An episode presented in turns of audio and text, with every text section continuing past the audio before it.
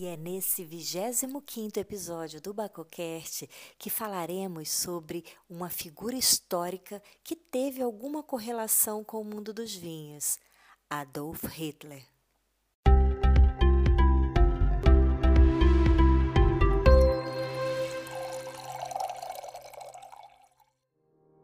Bem-vindos ao Bacocast, um podcast que é um verdadeiro brinde aos seus ouvidos. Eu sou Daiane Casal e por aqui irei compartilhar informações, curiosidades, experiências, conversas, tudo sempre relacionado à bebida de Baco.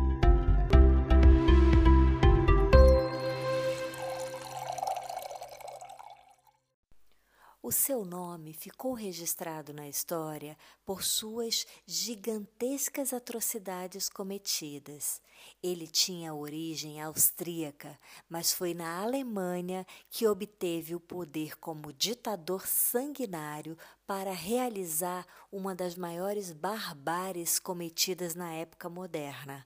Sua relação com o mundo dos vinhos é bem interessante e fica aqui registrado apenas como curiosidade. Afinal, ele, além de ser vegetariano, não fumava e também não bebia álcool.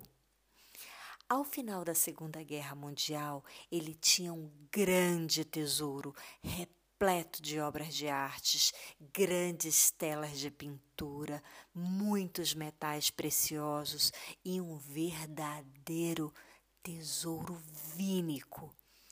Tudo fruto de inúmeros roubos sobre os locais por onde passava com as suas tropas nazistas tudo o de mais valioso era levado para a sua residência principal, que ficou conhecida na história como Ninho da Águia, localizada bem nos Alpes bávaros.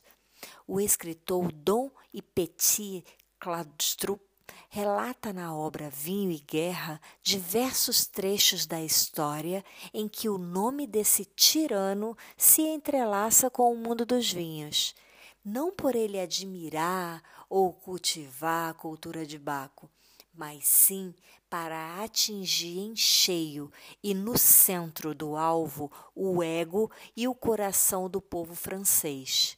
O seu produto mais precioso na época, o vinho, que tanto se entrelaça com a cultura francesa. Abro aspas. Diante dele estava um tesouro pelo qual os connoisseurs dariam a vida meio milhão de garrafas dos mais excelentes vinhos jamais fabricados. Vinhos como Chateau Latif Rothschild, Chateau Mouton Rothschild, Chateau Latour, Chateau Dicken, Romane Coty, empilhados em caixas de madeira repousando em prateleiras que tomavam praticamente cada centímetro da cave. Num canto havia portos e cunhaques raros, muitos do século XIX. O jovem sargento sentiu-se eletrizado e incrédulo. Era difícil acreditar todo aquele vinho precioso depositado numa cave perto do topo da montanha pertencia a um homem que não teria podido se interessar menos por ele. De fato, nem sequer gostava de vinho. Esse homem era Adolf Hitler. Fecho aspas. Há outros autores que, inclusive, informam que ele também tinha a finalidade de ter como consigo esses bons vinhos renomados para tratar bem aos seus principais comandantes que conviviam mais próximo a ele. Se você gostou dessas curiosidades que compartilhei nesse episódio e se você tem algum amigo que considere que também vai gostar, compartilhe com ele. Eu estou nas mais diversas plataformas online com o perfil Daiane Casal e no YouTube tem vídeo novo toda semana. Te aguardo por lá. Até já. Tchau. Saúde. Bacusou. Vinhos que harmonizam com você.